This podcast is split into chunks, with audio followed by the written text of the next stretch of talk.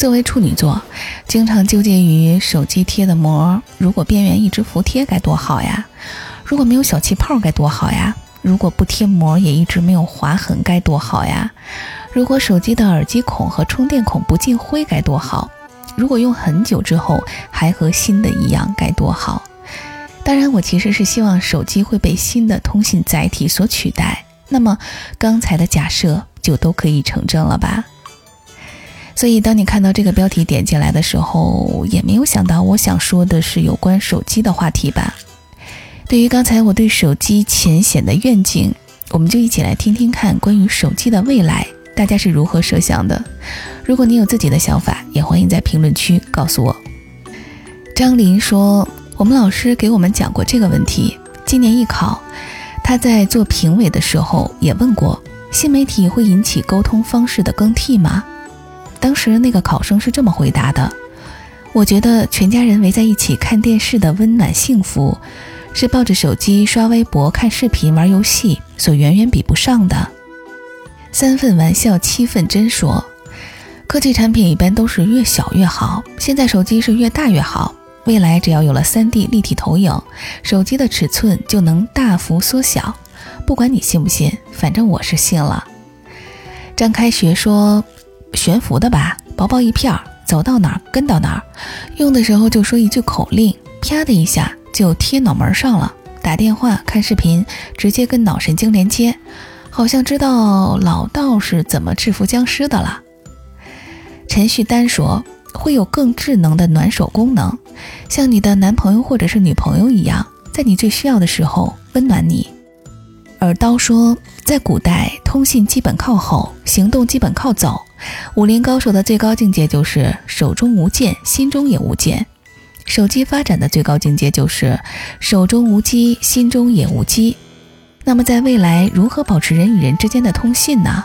我们的思维、语言以及影像都可以通过身份证上的芯片连接到 WiFi，传达给你想联络的人。所以，手机最后就在一张身份证里。卢 nice 说：“从耳朵里掏出来，放在手心儿，然后默念‘大大大大大大大大大’，小小小小小小小小小。读的时候注意语调，我这个语调读的对不对呀？”还有一位叫雅西西西西西西的说：“未来的手机变成一个小小的芯片，可以植入手掌。”这样，人们初见面时握个手就交换了彼此的联系方式。通话的时候直接用嘴说出来，就可以通过芯片传导到另一个人的听觉神经。这样的手机就只能打电话发短信，再也没有五花八门的功能。因为在未来，每个人都充实的在用心生活，而当他们有远距离联系需求时，用心就够了。芯片的芯。张一凡说。像张纸可折叠，展开又没有褶皱，可调硬度。有点暴走的 David 说：“手机会被可穿戴设备取代，然后可穿戴设备又被智能芯片取代，最后我们变成了一个个机器人。”冷漠就更有了理由，好像有什么奇怪的脑洞打开了。你吃了它吗？说，手机可以传送气味。比如，我们浏览一道美食，它即刻就可以把气味传送到我们的手机里。电影可以不通过任何载体直接投影。迪斯厄派恩特门特说：“手机没有取代电脑，别的东西也不可能取代手机。可穿戴设备之类的，也许只可能成为下一个热点。到时手机只是会丧失热度，但它应该还会存在，就像当年将要被手机取代的笔记本还在。”将要被电子书取代的纸质书还在，只是会丧失热度，成为不经常使用的平常之物罢了。飞情的妖姬说：“希望没有手机返璞归真，想你了就写信给你，翻过三座山头去看你。”你眨了下眼睛，上夜空闪烁的恒星，为我所有不安